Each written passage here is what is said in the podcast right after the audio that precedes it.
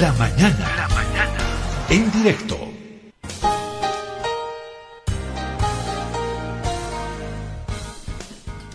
Tenemos el agrado de recibir y dar la bienvenida en nuestros estudios al defensor del pueblo, Pedro Callisaya, que desde hace ya varios días habíamos hecho la solicitud de entrevista con él. Eh, accedió y nos sentimos satisfechos y contentos y agradecemos que él haya accedido a, nuestra, a nuestro pedido de, entrevista.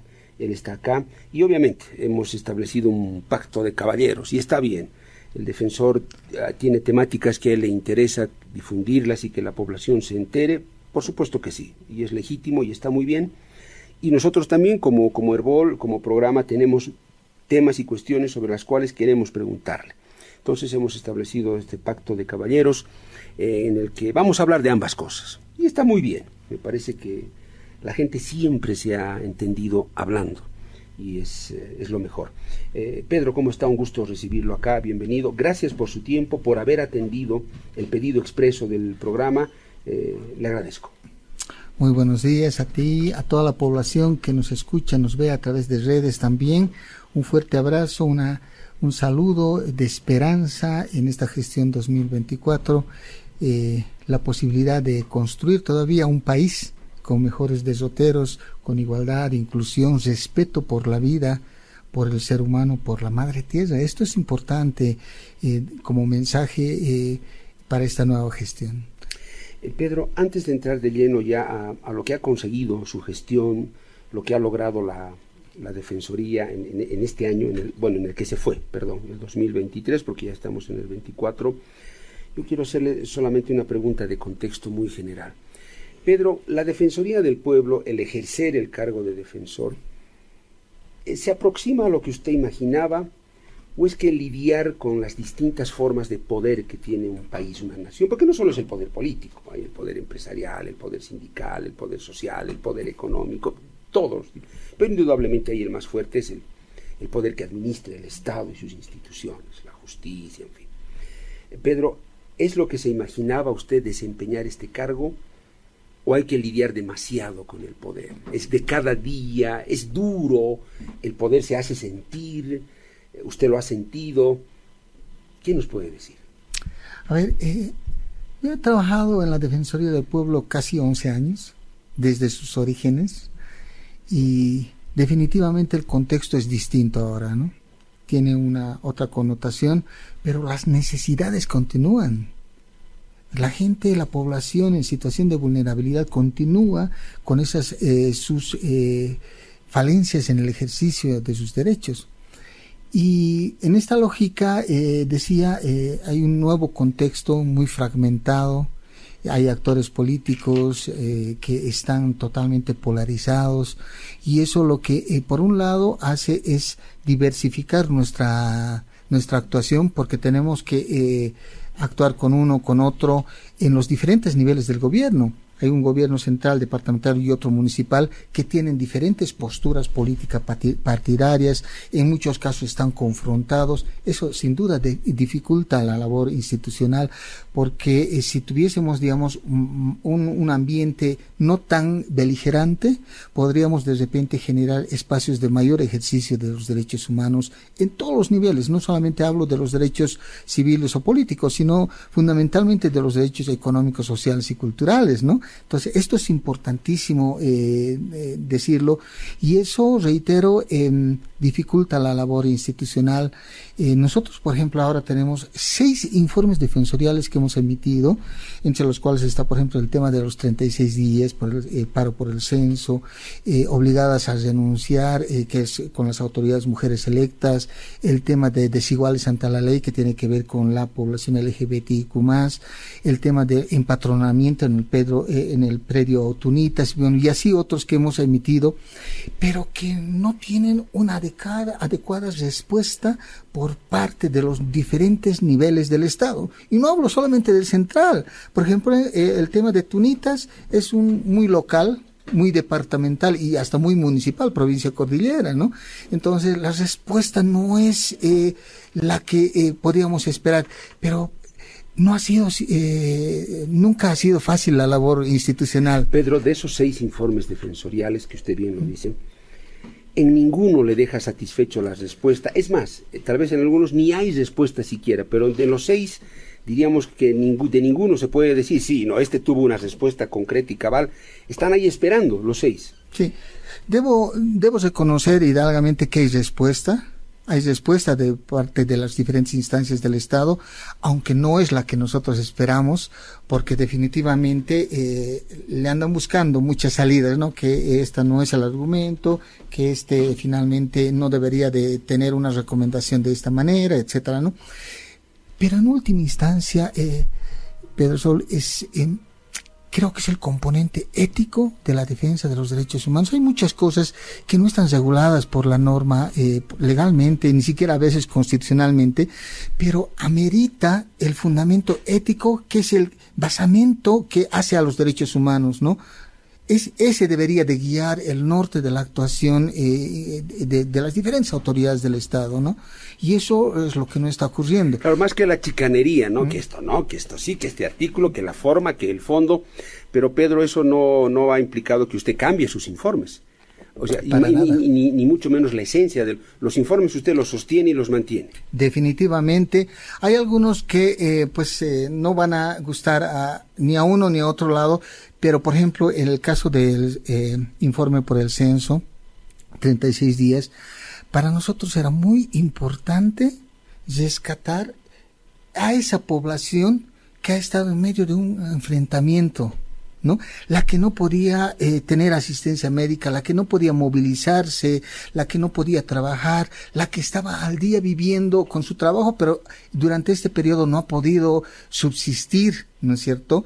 Más allá, digamos, del componente de la legitimidad de las peticiones que pudieran tener, digamos, los movilizados, pero hay un componente de gente que ha resultado completamente invisibilizada, perjudicada en el ejercicio de sus derechos. Nosotros eh, comenzamos ese informe, que por cierto está en nuestra página, eh, eh, con un refrán, ¿no? Que dice, cuando dos elefantes se enfrentan, la hierba es la que más resulta perjudicada, pisoteada, ¿no? E ignorada. Y es lo que nosotros tratamos de, de rescatar, visibilizar. A, mira, yo he estado en Santa Cruz en esos periodos como cuatro veces y he tenido la oportunidad de ver a niños con cáncer que no podían movilizarse para sus tratamientos. ¿Y eso quién lo dice? Nadie. Enfermos que no podían atenderse médicamente. Eso es lo que hay que rescatar, eso es recuperar la esencia por, eh, eh, de respeto por la vida, por el ser humano. Porque aquí estamos acostumbrados a ejercer tu propio derecho anulando el derecho del otro. Claro, el, otro, el, derecho del otro no importa, mientras tú estés con tu derecho eh, materialmente posible eh, en su ejercicio. Y ahí veo, Pedro, tal vez una neutralidad positiva de ustedes, la Defensoría, porque, a ver, había una opción y la que muchos a veces quisieran, que el defensor, en el ejemplo del censo, eh, se hubiera estrellado de lleno contra el gobierno, de manera frontal. Mm. Este gobierno, que tal vez no correspondía desde la lectura de la Defensoría ustedes fueron a una exhortación y a un reclamo para parar la radicalidad de ambos lados. Así es. Porque eh, unos bloqueaban, los otros reprimían, gases, enfrentamiento, pedradas, heridos, pero había dos protagonistas, no era uno solo. Y la Defensoría, entiendo que por lo que usted me dice, prefirió apuntar a ambos lados, bajar la beligerancia, posibilidad de, de diálogo, antes que confrontar, que la Defensoría se confronte solo con uno de los sectores. Efectivamente, porque, reitero, hay un grueso de la población que no estaba involucrada, pero resultaba perjudicada. Y había dos actores que estaban muy beligerantes. Lo debemos reconocer así, así objetivamente. Pero y esto es importante. Y esto nace por qué, eh, por qué este, esta postura. Muchos me dicen, ¿y por qué no estás en la agenda política? ¿Por qué no estás hablando de uno u otro tema? La verdad es que la Defensoría del Pueblo no tiene una agenda política partidaria en esta gestión. Tiene una agenda de derechos humanos que la estamos construyendo. Y hay una premisa mayor, yo creo que esto es parte de, estamos revisando ayer eh, la propuesta de trabajo que, que hemos presentado a la Asamblea Legislativa, y es recuperar la confianza de la población. Y la única forma es bajar a la, población. Mira, nosotros hemos realizado siete audiencias públicas en siete departamentos, me falta solamente Santa Cruz y Chuquisaca.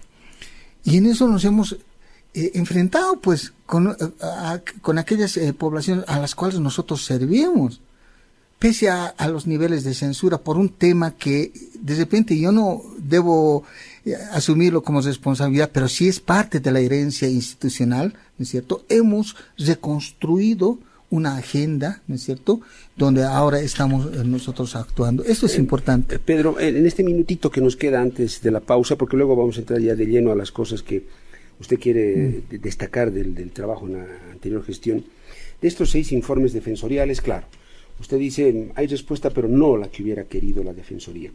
Eh, los seis informes defensoriales en sus recomendaciones están dirigidos eh, esencialmente al gobierno central, ministerios y sus instituciones o también a otros subniveles de gobiernos. O en esencia es el, gobierno central. Eh, bueno, hay una regla que en temas de derechos humanos es el Estado el que asume la responsabilidad internacional para garantizar los, el ejercicio de los derechos. Entonces, es decir, el Estado está compuesto por el nivel central, a veces competencialmente por las eh, nivel departamental y municipal, pero fundamentalmente es el Estado como entidad la que es responsable, garante internacional de aquellos derechos que, pues, al momento de suscribir los convenios y tratar sobre derechos humanos asume, ¿no?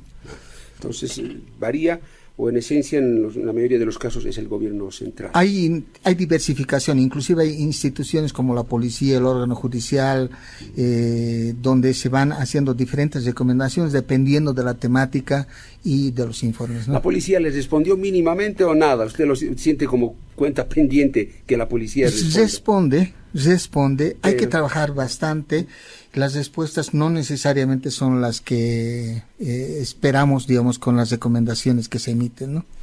Pedro, si tuviera usted que destacar dos o tres cosas concretas de esta gestión que ha pasado el 2023 en cuanto a trabajo de ustedes, ¿qué le ha dejado satisfecho? Bueno, son varias eh, situaciones. No puedo empezar eh, con estos logros si no hago una breve descripción del diagnóstico de la institución eh, tal como lo hemos encontrado. pues en algún momento la institución ha perdido su norte, ¿no es cierto? Lo asumimos nosotros reflexivamente. había necesidad de recuperar la confianza de la población. No digo que lo hayamos logrado totalmente, pero sí estamos en pleno proceso. Eh, había una eh, falta de planificación, ¿no? Nosotros hemos generado un plan estratégico institucional ahora y estamos generando una nueva lógica de trabajo, más allá de lo activista, eh, un, un, trabajo de resultados, ¿no? A mediano y largo plazo. Hemos encontrado una institución con una bajísima, casi nula inversión de la cooperación internacional. Hemos recuperado nosotros este año, bueno, el año pasado, el, una ah, cooperación de todo el sistema de Naciones Unidas, el alto comisionado eh, de las Naciones Unidas que nos ha ayudado desde Ginebra, eh, teníamos un bajo presupuesto. Eh, este, este, el año pasado hemos elevado nosotros el presupuesto. Eso nos ha permitido abrir tres oficinas más, uno en Pisiga, otro en Villazón y otro en Bermejo, para reforzar el tema migratorio, movilidad humana, porque es un tema que ahora está vigente, lo entendíamos así. Hemos recuperado, creo, la, eh, la confianza en parte de la población hemos terminado la gestión con 20.503 eh, denuncias eh, Nunca habíamos tenido en los 25 años eh, de vida de la institución 20.503 eh, denuncias. Es un récord. Es un récord. Es el máximo récord que tenemos institucionalmente. Y sobre todo, ¿a qué apuntan las denuncias? ¿Contra qué, qué, derechos vulnerados la mayoría de esas denuncias? Sí, yo tengo justamente acá una, una una, un reporte estadístico, tenemos eh, lo que ya la gente sospecha, ¿no? es el sistema eh, de justicia es el que tiene mayor eh, mayor incidencia en las denuncias. El órgano judicial. El órgano judicial, Ministerio Público y Policía, ¿no? son en, los, ese, en ese orden. Sí, en ese, los tres hacen totalmente eh, con los derechos que son debido proceso, acceso a la justicia, en, encuadran el, el diagnóstico que, que, tenemos nosotros ahora en este momento con, con la temática de justicia. Eso se, eso se traduce en los, eh, en, la, en, los casos denunciados, ¿no? Y te decía, como otros logros también, eh, eh, de la, de la, institución, es importante ver que ahora estamos nosotros renovando con la cooperación internacional nuestro sistema informático. Teníamos un sistema informático, no lo podemos negar, pero te arrojaban datos que no podías eh, utilizar gerencialmente. Fíjate tú, con, teníamos que sacar manualmente las estadísticas y era pues un despropósito. Ahora lo estamos conjuntamente la GETIC y Cooperación Internacional, estamos construyendo un informe que nos va a dar un mapa de calor de la situación de los derechos humanos con una interoperabilidad que vamos a tener con el Ministerio Público, bueno, y otras instituciones que manejan, digamos, el tema de derechos humanos en sus diferentes componentes. Entonces, eh, es una gran esperanza que, que, tenemos nosotros de darle a la población en tiempo real la posibilidad de tener información sobre estos eh, temas. Se ha generado a principios del año pasado, fíjate, 80, más de 80 consultorías con convocatoria pública y en el devenir de esta gestión pasada, más de 15 cargos con convocatoria pública. Y este año, hasta junio, vamos a hacer una reestructuración institucional con el plan estratégico que tenemos y vamos a convocar a toda la población, hombres, mujeres, los mejores profesionales para que vengan a la Defensoría y puedan ocupar los cargos. Def defensor, a ver, en eso, franca y sinceramente. ¿No le ha llegado un telefonazo o un pedido de reunión? Voy a hablar concretamente del MAS porque es el gobierno, el, el, el partido en función de gobierno. Para decirle, mira, hay que poner a este abogado aquí, este compañero hay que ponerlo, por favor, quisiéramos pedirte. O puede ser de otro partido, finalmente, defensor. Puede ser de Comunidad Ciudadana o de CREM. ¿Por qué no? También. ¿No ha ocurrido eso, defensor? Definitivamente. Pero hay un concepto, eh, Pedro Sol. Yo creo, eh, alguna vez comentaba con alguna gente, creo que la vida nos ha puesto en un lugar en el que nos da una segunda oportunidad. Y lo digo con la gente con la que trabajamos actualmente. ¿no? Tenemos la segunda oportunidad de nuestras vidas de defensores de derechos humanos de recomponer la institución, de orientar, de conducir la institución. Y creo que eso es importante. Si yo abro el grifo y pasa una sola gota, esto va a ser una inundación. Entonces, necesariamente tengo que mantener mucha prudencia, mucho equilibrio. Al principio la gente me dijo, ¿y cuándo los va a sacar a todos? No voy a sacar yo a todos, no voy a cometer el mismo error de otras personas, ¿no es cierto? Ni voy a sacar ni voy a meter aquí a dedo a nadie, ¿no? Lo que vamos a hacer es recomponer la institución, lo hemos hecho este año con nuestro plan estratégico, ya tenemos nueva estructura y ahora estamos en periodo de transición, como te decía, primer semestre vamos a hacer convocatorias públicas. Esa es la forma de fortalecer la institución. No voy a aportar a desinstitucionalizar más el Estado. Pero la gente que se quedó, esto es una pregunta sí. personal porque solo usted lo sabe, sí, sí. yo puedo especular. Pero de toda la gente que se quedó, ¿no nota usted en algunos o en varios, o ya eso pasó, cambió, una tendencia de apoyo a, al partido en función de gobierno o al gobierno como tal? ¿Tuvo que lidiar con eso, defensor, o no? Eh, han habido cambios, Sol. No es que no han habido cambios, ¿no? Pero el cambio traumático ese de decir todos afuera o todos adentro, no se va a dar. Esto tiene que ser planificado. Hay gente que efectivamente ha tenido que irse, se han ido voluntariamente muchos también, ¿no?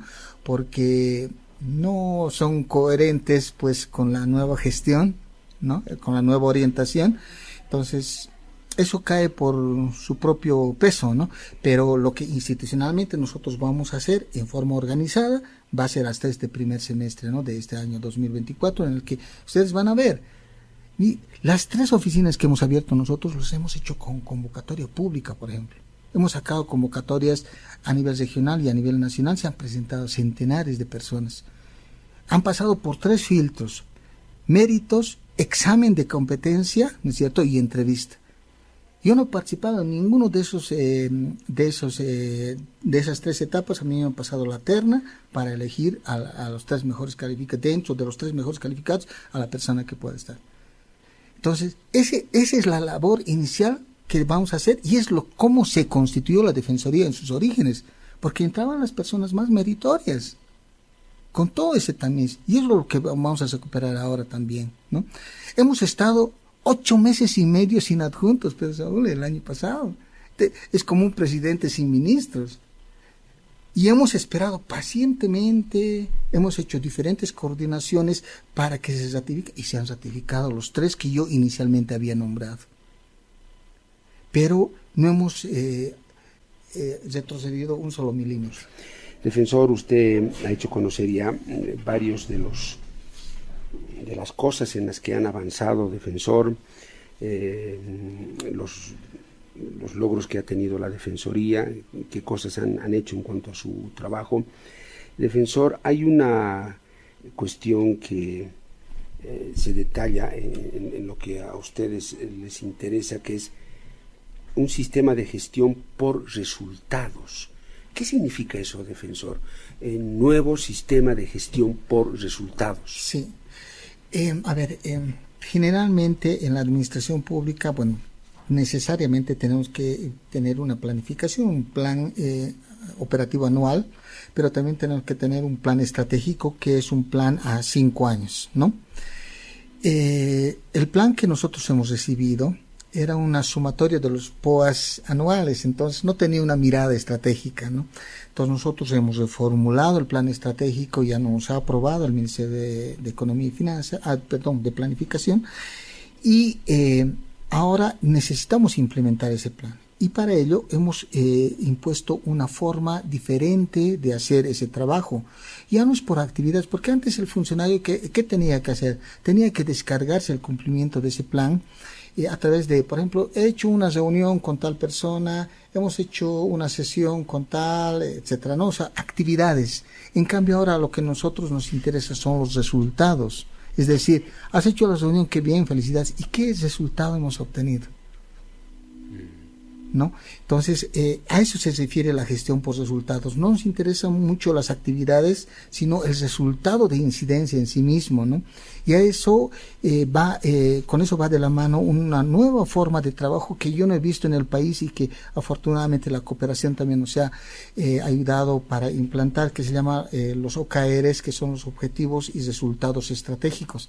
Entonces, trimestralmente nosotros programamos un resultado, y al terminar el resultado hacemos una rendición de cuentas eh, de lo que hemos logrado. Esta, este diciembre ha sido la primera rendición de cuentas que hemos realizado con estos OKRs, ¿no?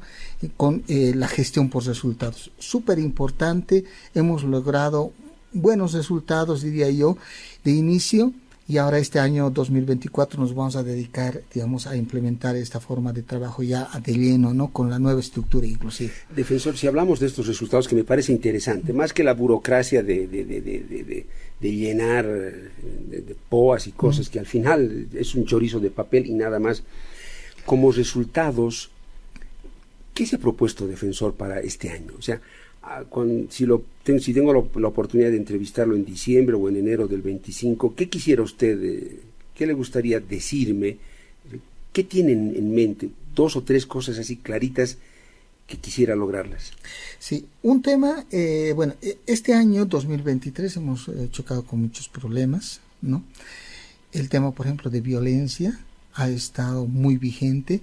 De hecho, nosotros hemos implementado en la violencia entre pares el defensor, la defensora estudiantil, ha dado muy buen resultado, más de mil eh, a nivel nacional, ¿no? que han sido capacitados conjuntamente padres de familia y directores y profesores increíble la Eso está en vigencia. Está en vigencia. Los defensores estudiantiles están ya en las escuelas, son los propios alumnos. Son los propios alumnos, que por cierto no defienden los casos, no analizan, sino son promotores de derechos humanos, pero es una forma en que e, ejercitas tu derecho, te empoderas y luego puedes exigir la vigencia de tu Entonces, altamente vital en la vía preventiva, ¿no? Eh, bueno, hay que trabajar más todavía el tema de violencia entre pares y violencia contra niñas, niños y adolescentes y mujeres, obviamente, ¿no? Eh, nosotros, por ejemplo, en el tema de, mujeres hemos generado una red con las promotoras comunitarias, que son la gente que ad honorem, digamos, ayuda a las víctimas de violencia, a las mujeres víctimas de violencia. Entonces, les hemos dado un espacio en nuestras oficinas para que podamos coordinar, hacer referencia contra referencia y hacer acompañamientos, digamos, a estas personas víctimas de violencia. Nosotros también vamos donde el fiscal, donde el eh, policía, para que esto no pueda quedarse en un ámbito de olvido e impunidad, ¿no? Hay que trabajar mucho más el tema de violencia. Tenemos este famoso observatorio defensorial judicial que hemos presentado un informe segundo recién hace una semana. Eh, pero eso es más de información que de incidencia propiamente, pero hay que transparentar también la información, ¿no? Eh, de los procesos. Ahí está involucrado el Ministerio Público, la Fiscalía General, el Tribunal Supremo de Justicia. Eh, hemos generado eh, mesas de trabajo departamental también en las que están involucradas igual Fiscalía, Tribunal Departamental de Justicia, Defensoría del Pueblo. Y, y, bueno, ese es uno de los grandes retos para esta gestión 2024, hacer mayor incidencia en la vía preventiva fundamentalmente. El otro tema, perdón, y para viable es y priorizado es el tema de madre tierra, ¿no? Eh, en nuestra asesoría constitucional, nosotros esta gestión hemos presentado 24 acciones constitucionales, ¿no?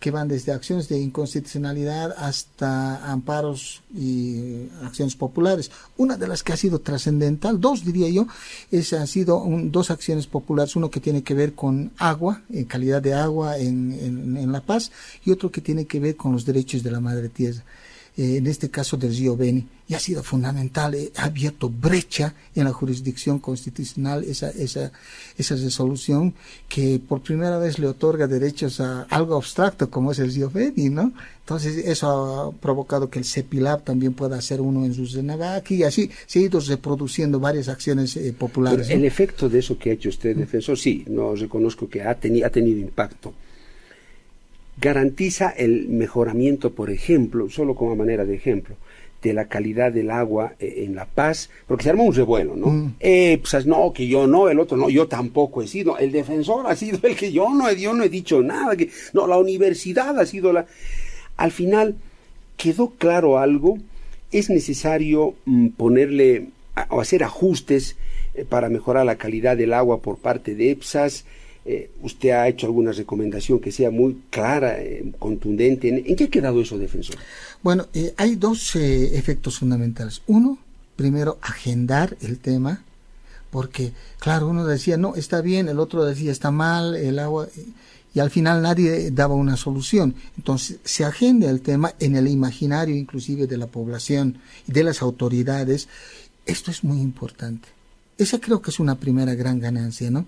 El segundo efecto está, eh, todavía seguimos en trámite porque eh, EPSAS tiene un laboratorio que tiene eh, pues la posibilidad de hacer 36 tipos de análisis. Es uno de los poquísimos. Y hay otras, eh, otros laboratorios que tienen capacidad para unos 25 tipos de análisis y así sucesivamente. Entonces, todavía estamos en la posibilidad de colectar tres o cuatro laboratorios que sumen los 36 para que se pueda hacer el análisis. Ya se definió, eh, justamente el anterior mes, definió cuáles iban a ser los laboratorios, y ahora estamos en proceso de que la jurisdicción constitucional ordene ya el análisis propiamente y con eso ya vamos a tener todo el escenario de certidumbre de lo que eh, estamos consumiendo nosotros como o sea, eso está pendiente está pendiente. en trámite está, en está trámite. en trámite.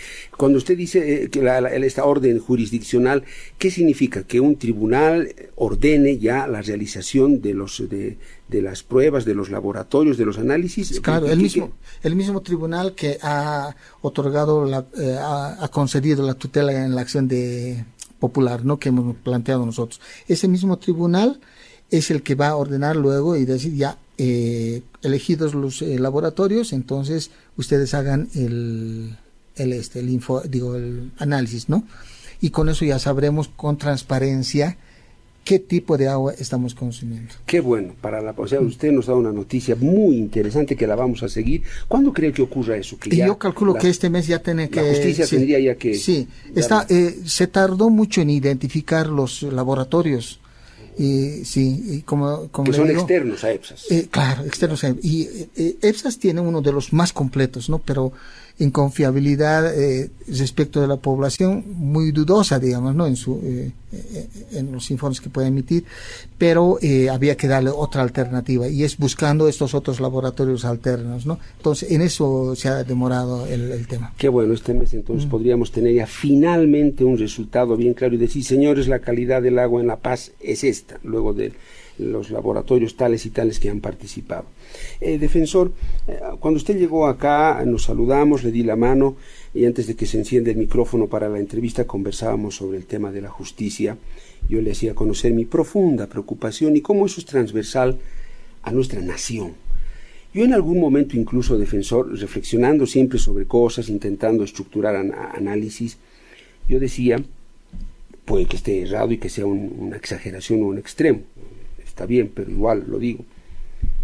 ¿Tienen algún sentido en un, en un país o en una sociedad la existencia de una defensoría del pueblo cuando la justicia está tan mal, tiene una imagen tan mala, rodeada de hechos de corrupción, tan manipulada, tan capturada, tan sometida eh, políticamente? Yo digo, ¿Tiene sentido la existencia de un... Porque el defensor es como un bastón en el que tendría que apoyarse en una justicia creíble y transparente. El defensor presenta, denuncia, eh, exige y esta justicia cumple sin ningún tipo de presión. Defensor, o estoy exagerando. O sea, sin justicia, Pedro, no hay nada. donde uno voltee la cabeza, se necesita transparencia de justicia. Y tal cual está nuestra justicia, Pedro, ¿no se siente usted atado de pies y manos? Mira, eh, el órgano judicial, eh, incluido ahí el Tribunal Constitucional, la jurisdicción constitucional, son uno de los pilares fundamentales para la realización, para la garantía, para la materialidad de los derechos. Porque ellos toman decisiones que son obligatorias, vinculantes, decimos en materia judicial, ¿no? Entonces, si no tenemos ese bastión, en términos de objetividad, imparcialidad, entonces vamos a tener serias limitaciones. La Defensoría del Pueblo tiene un componente de, eh, de, actuación en base a la persuasión, en base a un fundamento ético. Por eso mi necesidad de generar un espacio institucional que sea muy equilibrado, ¿no? Pero eh, la persuasión tiene sus límites. Por eso es que nosotros tenemos la facultad de acudir a la, a la judicatura para judicializar algunos temas, ¿no? Pero si no recibimos eh, eh, el análisis, la decisión objetiva de un órgano judicial, probablemente el, emprendimiento va a ser inútil. Yo tengo una experiencia, de las 24 eh, acciones constitucionales hay una que es una acción de inconstitucionalidad que hemos planteado contra un artículo de la ley de migración por la, para que el Estado si quiere expulsar a un extranjero, pueda hacerlo justificada y motivadamente. El Tribunal Constitucional ha rechazado nuestra, de inicio, ni siquiera lo ha admitido nuestra, nuestra acción. Ahora estamos en periodo de queja, ¿no es cierto? Recurso de queja. A ver, veremos qué, cuál es el resultado. Pero obviamente, eh, si no tenemos la posibilidad de eh, contar con un espacio de decisión judicial idóneo, vamos a tener serias dificultades en la realización y protección de los derechos eh, humanos. ¿no? Esto es importante tenerlo ¿no? presente, eh, pero también es importante tener presente que no puedo eh, generar un espacio de desinstitucionalización. mira, nosotros hemos emitido un comunicado sobre el tema de las elecciones judiciales, en realidad dos, y decíamos que es una responsabilidad de una instancia como es el legislativo darle una salida a esto. Y cuando ya eh, se emitió la sentencia del Tribunal Constitucional, pues hay un artículo, el 204 de la Constitución Política del Estado, que dice que son pues decisiones últimas del Tribunal Constitucional y no puedo generar un espacio de desinstitucionalización. Estamos en un momento muy difícil del, del Estado boliviano. Básicamente, eh, pues al año, eh, eh, a mediados de año, de este año o a finales de año, no recuerdo bien la fecha, nosotros como Defensoría vamos a ser el único órgano elegido. pues ya estamos con eh, eh, otras autoridades del, del, orden judicial que probablemente hoy día decidan ya materializar su ejercicio más allá de su periodo. Estamos con un contralor que es interino, eh, estamos con un eh, director del Banco Central también la misma Bueno, la institucionalidad estatal está debilitada. Pedro, pero no es porque usted lo quiera, pero la reflexión que usted hace es muy importante. Si esto va a seguir así, corre el riesgo de sufrir los efectos también el propio trabajo y la esencia del trabajo de la Defensoría del Pueblo.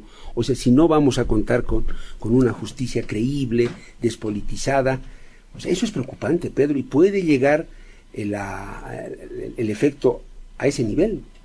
Eh, sí, con seguridad eh, la gente se va a sentir muy insegura, ¿no? De hecho, nosotros mismos como institución podemos sentirnos inseguros porque eh, las diferentes decisiones que vaya a emitir, ha emitido y vaya a emitir en un futuro, por ejemplo, el Tribunal Constitucional, pueden incidir seriamente en la institucionalidad del Estado. Eso lo tenemos claro también. Pero juntamente con esto, eh, pues la labor que nosotros tenemos es reafirmar la convicción de la sociedad, ¿no es cierto?, de que esto no puede traducirse en espacios de beligerancia, Pedro Saúl. No estamos para promocionar eh, nuevamente el irrespeto por el ser humano. Pedro, mm. si yo le pido una reflexión a usted, no en ámbito de tendencia política ni asumir posición política, solamente como lo que es el defensor del pueblo. Si yo le pido una reflexión respecto de lo que está ocurriendo en este momento con el Tribunal Constitucional o a qué fase de crisis ha llegado, ¿qué diría usted? ¿Cuál sería su, su análisis o su reflexión? Tribunal Constitucional. Bueno, yo diría eh, que eh, se traduce en esta coyuntura la alta sensibilidad de este tipo de, de, del posicionamiento de este tipo de órganos, ¿no? Como es el Tribunal Constitucional, el Tribunal Supremo de Justicia, el Consejo de la Magistratura, el Tribunal Agroambiental, porque son eh, son tribunales de cierre, ¿no? Y particularmente en el Tribunal Constitucional eh, toma decisiones que crean verdades entre comillas jurídicas, ¿no? En consecuencia es de alta sensibilidad el ejercicio de esa función y por lo tanto también es de alta necesidad transparentar en extremo la designación de estas autoridades. ¿no? Eh, hay un modelo constitucional que es el de la elección popular, ¿no? probablemente no sea el mejor, ¿no? pero está en este momento vigente mientras no haya un cambio en la, en la constitución. Aún así, hay que ejercitarlo, porque solamente es, ese es el camino de, institucionalizar nuevamente estos órganos. No hay de otra, Pedro Saúl. En tanto tengamos otra realidad constitucional, no vamos a poder definir de otra manera esta eh, situación. Pedro, el Tribunal Constitucional per se se está equivocando en algunos pasos o lo están instrumentalizando desde algún lugar y no vaya a ser que al final el Tribunal Constitucional se constituya en un peligro y no en una posibilidad de salida. O ¿qué está pasando ahí? Yo creo que cada órgano debe asumir con responsabilidad su función. Estamos frente a una responsabilidad ante la sociedad. El órgano legislativo tiene que dar una respuesta, el órgano judicial también tiene que dar una respuesta conforme el mandato constitucional. Eh, yo entiendo que em, la población llega a asumir algunas decisiones de repente con algo de resiliencia, ¿no? Es decir, pero eh, esto es como, como la acumulación, ¿no? De varios factores, eh, decisiones que se van sumando. Eh, la población tiene un límite también en cuanto a, a su capacidad de absorción de algunas decisiones que no necesariamente pueden ser las más adecuadas, ¿no? Entonces, yo parto por un mensaje a toda la institucionalidad ¿no? vigente todavía acá, eh, la necesidad de darle una respuesta responsable a la población. Porque eh, corremos justamente el riesgo de que em, la población pueda eh, asumir una postura no adecuada. ¿no? Pedro, Este es un Estado plurinacional y tiene como bandera a los pueblos indígenas. Pedro, ¿cuál es la situación de estos pueblos indígenas frente al Estado y la protección que deben recibir de él? Se ha conocido ya que varios de ellos han avanzado hacia el riesgo de la extinción. ¿Cuál es su diagnóstico? Pedro? Sí, eh, yo creo que eh, pues es un gran, pero gran avance el, el, tema de la Constitución del 2009 por el bagaje de, del catálogo de, eh, de, derechos que se conocen, ¿no? Son casi 100 artículos que la Constitución establece para definir derechos, ¿no? Establecer derechos, de conocerlos. Y en el caso de los pueblos indígenas, el artículo 36, por ejemplo, le da un catálogo también grande de los derechos que puede ejercitar. Y sin embargo, hay necesidad todavía de proteger a los pueblos indígenas en situación de, alta vulnerabilidad. ¿no? Eh, hay deficiencias en el tema de acceso a la salud, acceso a la educación. Fundamentalmente, mira, yo he estado eh, a mediados del año pasado en una audiencia pública en Trinidad y tenían que venir los pueblos indígenas eh, a la audiencia, pero no pudieron por un tema de acceso, salida, en realidad llovió y una serie de cosas, ¿no? Entonces nos comunicamos por, eh, por teléfono en plena audiencia y ahí ellos decían, tenemos que transitar kilómetros de kilómetros para tener acceso a una posta sanitaria. Y eso es común. Eso es común en los pueblos y en poblaciones en las que están altamente debilitadas en cantidad de población, en sus prácticas culturales e inclusive en su idioma, ¿no? La reproducción, digamos, de, de, de su idioma en términos ed, de educacionales no es la más óptima. ¿No? Hay, que, hay muchas cosas que, que, adecuar. La creación o la materialidad de la DIGEPIO, que es una dirección que dentro del Ministerio de Justicia eh, tiene que ver con los pueblos indígenas eh, en, situación de vulnerabilidad, eh, puede paliar en alguna manera en la medida en que pongamos efectivamente en marcha sus planes. No puede haber pueblos indígenas de, segunda o tercera clase, ¿no? O sea, hay, estos pueblos indígenas tienen que tener acceso a los eh, servicios básicos que le hagan a la dignidad del ser humano. Esto es importante. ¿Hay algunos que están en segunda y tercera clase en este momento, o cuarta tal vez? Eh, hay gente que es migrante, ¿no es cierto? Eh, estacional, por ejemplo, eh, el anterior, hace un par de semanas hemos visto en La Paz a Lloreos, ¿no? Nosotros hemos hecho un, una acción de línea humani en línea humanitaria con atención médica y un poco de, de, resguardo, digamos, en su estadía, pero por ejemplo ya es eh, una alta debilidad de los pueblos eh, en su vivencia misma, en su eh, en sus condiciones de vida, por eso es que migran, digamos, estacionalmente, digamos, a, otros lugares de, del país. Hay eh, poblaciones, pueblos indígenas que no tienen los insumos que te decía, ¿no?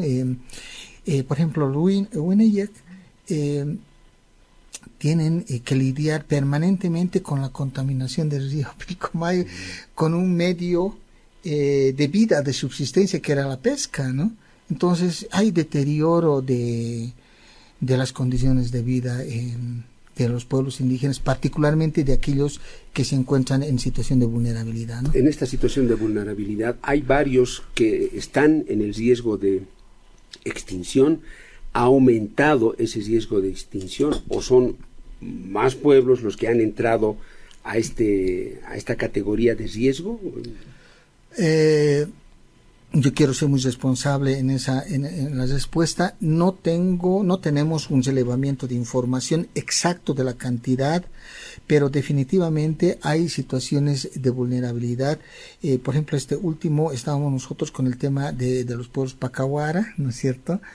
Eh, hay un tema de tierras, hay eh, en el norte de La Paz lindante o con el sur de Pando eh, pueblos no contactados, ¿no es cierto? Existe. Eh, sí, hay una denuncia en ese sentido eh, y hay que proteger, pues, ¿no? Esa situación en cuanto a su territorio de, de movilidad que ellos tienen, ¿no? No podemos atacar. Eh, hay fuertes luchas sobre la propiedad de, de, de, las tierras, eso también hay que reconocerlo. y también hay fuerte incidencia de una mirada, pues, extraccionista, ¿no?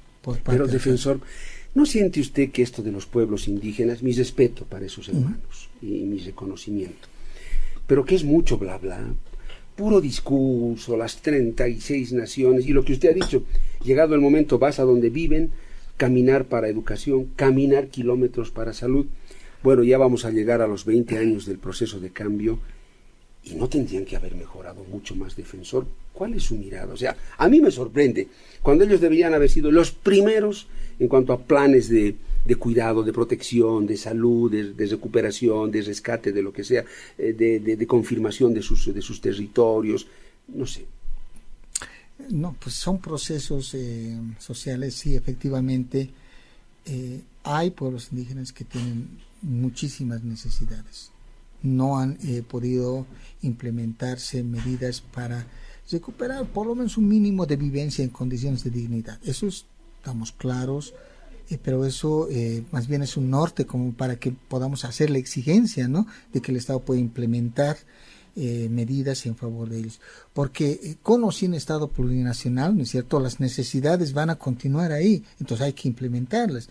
El Estado eh, plurinacional, la Constitución del 2009, más bien favorece la exigibilidad de esos derechos de, de, estas poblaciones. La cosa es que avancen. Ah, la idea es que avancen. que no se quede solo en la etiqueta, ¿no? El Estado plurinacional y es una gran conquista y ellos sigan en lo mismo muy concretito, defensor, le voy a pedir que sus respuestas sean lo más eh, precisas posible para aprovechar lo poco que nos queda.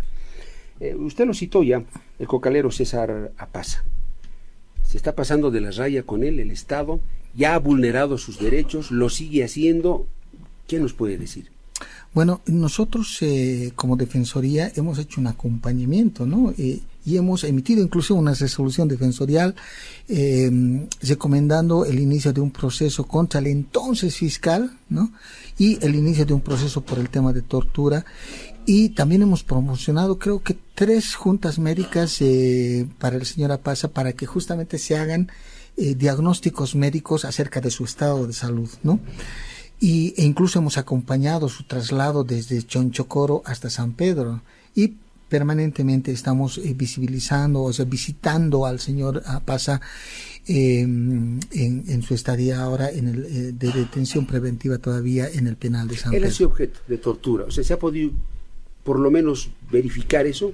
En la resolución defensorial se establece claramente que a momento de su detención ha sido objeto de, em, de, una lesión, eh, no recuerdo si es a nivel de la mano derecha o izquierda, que ha provocado inclusive que ésta pueda ser eh, enyesada eh, en algún momento y posteriormente tratada por el médico. Entonces eso implica el uso de fuerza en, eh, en contra del señor Apasano. Defensor, tenerlo como está en las condiciones que está recluido. Yo no quiero ser de su abogado, por si acaso. Tampoco me interesa. O sea, yo solo como periodista quiero ver lo que se tiene que cumplir, el derecho humano, la ley y todo lo demás.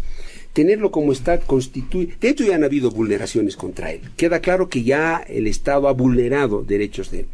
El tenerlo como está eh, eh, es, es vulneratorio. Yo no me explico cómo este señor, el de las Londras.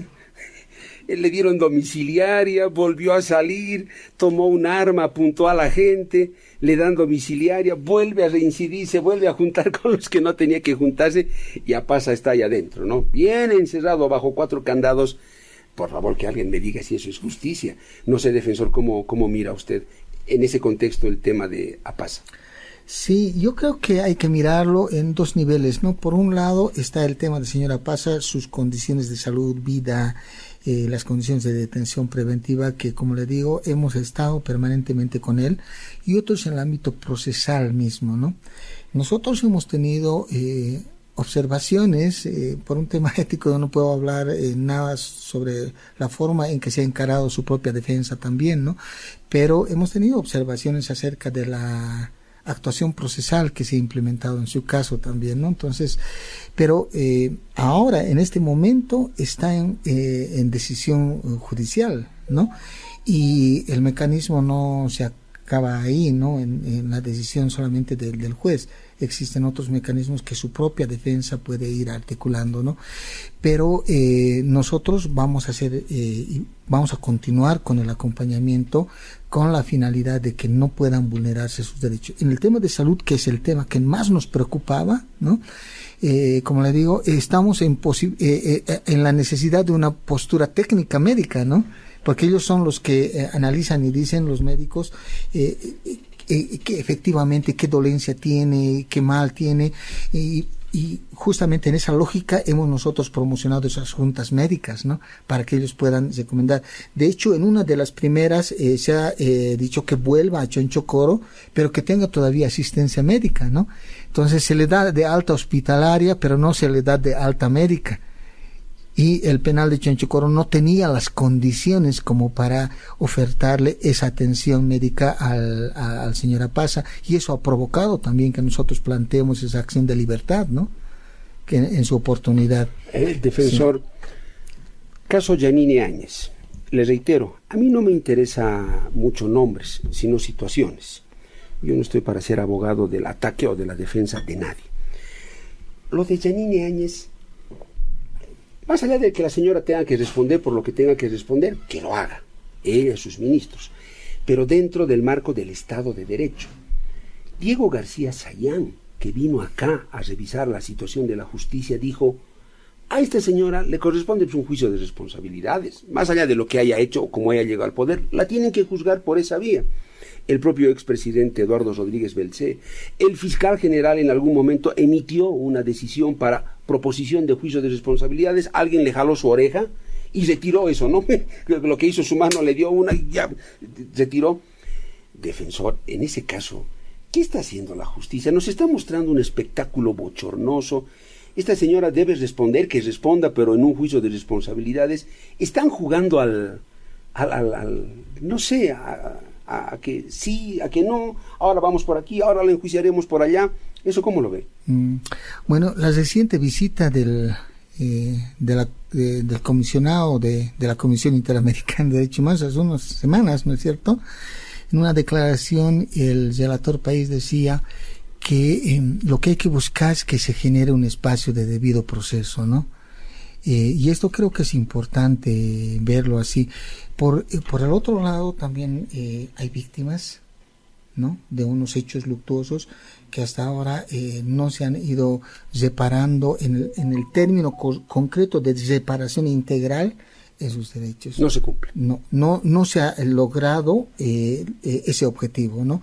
Eh, nosotros hemos sacado un, un, reporte temático que lo hemos entregado al Ministerio de Justicia y le hemos dicho cuáles eran las limitaciones en la eh, separación integral a las víctimas, ¿no?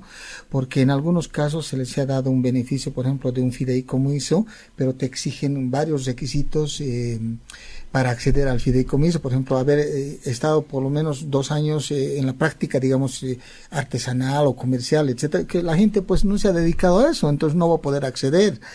el tema de salud, tiene que haber un acceso de salud preferencial, pero si te mandan al SUS es como cualquier eh, voluntad eh, boliviano boliviana que tiene que acudir a hacer su fila y todo lo demás no hay un trato preferencial. Y así como esos son varios temas que eh, entendemos que ameritan digamos darle una mirada integral al tema de la separación de las víctimas en el caso de las víctimas no se está haciendo lo necesario. Usted dice como que se está ahí jugando también a un poquito aquí un poquito allá. Oiga en el caso de la expresidenta tampoco usted ve que se esté cumpliendo con un debido proceso? Hay una sentencia inicial, eh, usted sabe, de, del caso, el caso Golpe 2, que ahora se ha sido confirmado inclusive por el Tribunal Supremo de Justicia en 10 años de, privación de libertad. Eh, hay un otro proceso que está siendo dilucidado ¿no? a través de las instancias correspondientes, ha sido objeto inclusive de una acción constitucional. Eh, bueno, son varios temas procesales que yo entiendo que lo tienen que ir agotando a partir de la propia defensa que ellos tienen, ¿no? Y finalmente, eh, pues eh, hay argumentos que sus abogados tendrían que ir escribiendo. No quiero eh, un poco asumir una posición de defensa técnica, sino más bien muy respetuoso de lo que ellos puedan hacer. Nosotros vamos a continuar velando por eh, estos casos, la señora Paz, el señor Camacho, la señora Áñez, así como eh, de los eh, de todos los privados de libertad que están en diferentes centros penitenciarios. Cierro con esto, mm, defensor. Los magistrados han decidido prorrogarse en sus cargos y ahora la, la, última, el último fallo dice que pueden reelegirse, pero en otro tribunal Ya parece el colmo de los colmos, ¿no, defensor? Uh, ¿Ustedes tienen algún criterio sobre eso? Sí, hemos sacado nosotros, hemos emitido dos eh, comunicados. Un primer comunicado antes del fallo, antes de la sentencia, donde exigíamos a la Asamblea Legislativa eh, que dé una solución a este tema de las elecciones judiciales, porque esto podría generar dos temas grandes, ¿no? Por un lado, a mediano plazo, eh, la afectación del derecho de acceso a la justicia y tutela judicial efectiva, porque los procesos podían estancarse, ¿no? Si es que no existía autoridades judiciales. Eh, pero también una limitación del derecho que tiene la población a elegir a sus autoridades judiciales, pues no, y todavía continuamos en ese trance. Una vez emitida ya la sentencia constitucional o la declaración constitucional eh, por el, parte del Tribunal Constitucional, también nosotros hemos dicho claramente que ha habido un proceso de obstaculización de, de, de, las elecciones judiciales, desde un inicio, desde un amparo que se ha presentado hasta la consulta previa de constitucionalidad de un proyecto de ley y que esto ha impedido que se pueda regularizar y materializar el derecho de los bolivianos, de los bolivianos y bolivianos a elegir a sus autoridades judiciales. Y que esto, este juego entre el consultante y el consultado, ¿no es cierto?, ha tenido sus efectos en ambos lados, ¿no?, con esa declaración constitucional. Pero fíjate, tú, Pedro Saúl, eh, hay necesidad de afirmar institucionalidad porque eh, esas declaraciones eh, eh, constitucionales, las sentencias constitucionales por mandato del artículo 203, 204 de la Constitución, tienen un carácter vinculante, es decir, obligatorio. Y en consecuencia hay necesidad de ejercitarlas, eh, cumplirlas, y es el mandato de la población que le ha dado a la Asamblea Legislativa también, en este caso, en este momento, darle unas respuestas responsables a la población para evitar la eh, continuidad de la limitación del derecho a elegir a las autoridades eh, judiciales. El problema de esos defensores que pueden tener un ropaje y un disfraz de legalidad y todo lo que se quiera. Legitimidad no tienen. Y mucho menos un carácter y un contenido fuerte ético-moral. Eso no lo tienen defensor. Efectivamente, eh, sin embargo, eh, por ejemplo, en el tema de la falencia, la vacancia, como nosotros lo hemos denominado, de las altas autoridades, no tiene una salida eh, ni legal ni constitucional prevista, ¿no? Entonces había que buscar algún camino, pero que sea el más ético posible, acorde con los principios también que nos da la propia Constitución. Y Creo que no escogieron, ¿no? Y eso definitivamente es lo censurable en este momento pero eh, también eh, tenemos que ser tributarios de la recomposición de una convivencia pacífica, armónica al interior de nuestro país. Eh, ya bastante sacrificio ha hecho la población y lo que, lo que, los que ponen las víctimas son los sectores más empobrecidos, son los sectores en situación de mayor vulnerabilidad, eh, Pedro Saúl. Y eso no es posible reiterarlos, repetirlos. Tenemos que aprender de nuestras propias experiencias así y que hemos eh, transitado dolorosamente en nuestro país. Y eso, reitero, es el, el, máximo componente. Por eso yo quería dar un último mensaje a la población. Estamos en un contexto de fragilidad institucional ¿no? Pero aún en ese contexto, eh, el compromiso fuerte de la Defensoría del Pueblo, del suscrito defensor del pueblo, de construir una institución independiente, ¿no? Una institución que funcionalmente tenga su propia agenda de derechos humanos, construida obviamente con la participación de nuestra población y dar respuesta a esta, a, esta situación. Y también Em, invitar a toda la población a que puedan acompañar este proceso de, renacer de la institución, porque definitivamente cuando la institución se vuelve incómoda, la Defensoría del Pueblo se, se, vuelve incómoda, entonces pues es objeto de, va a ser o puede ser objeto de ataques también.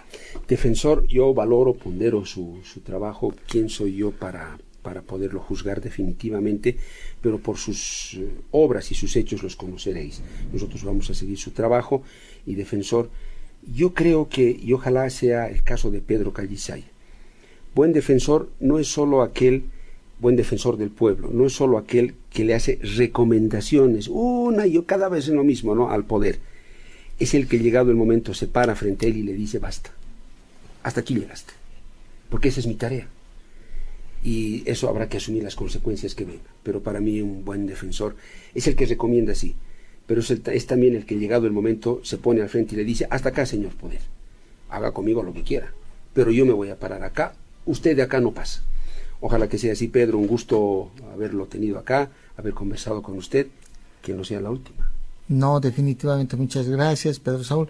Eh, por intermedio tuyo, a toda la población, un fuerte abrazo para bienes y, como decíamos a un inicio, un mensaje de esperanza para este año 2024. Lo propio para usted, el defensor del pueblo, Pedro Callisaya.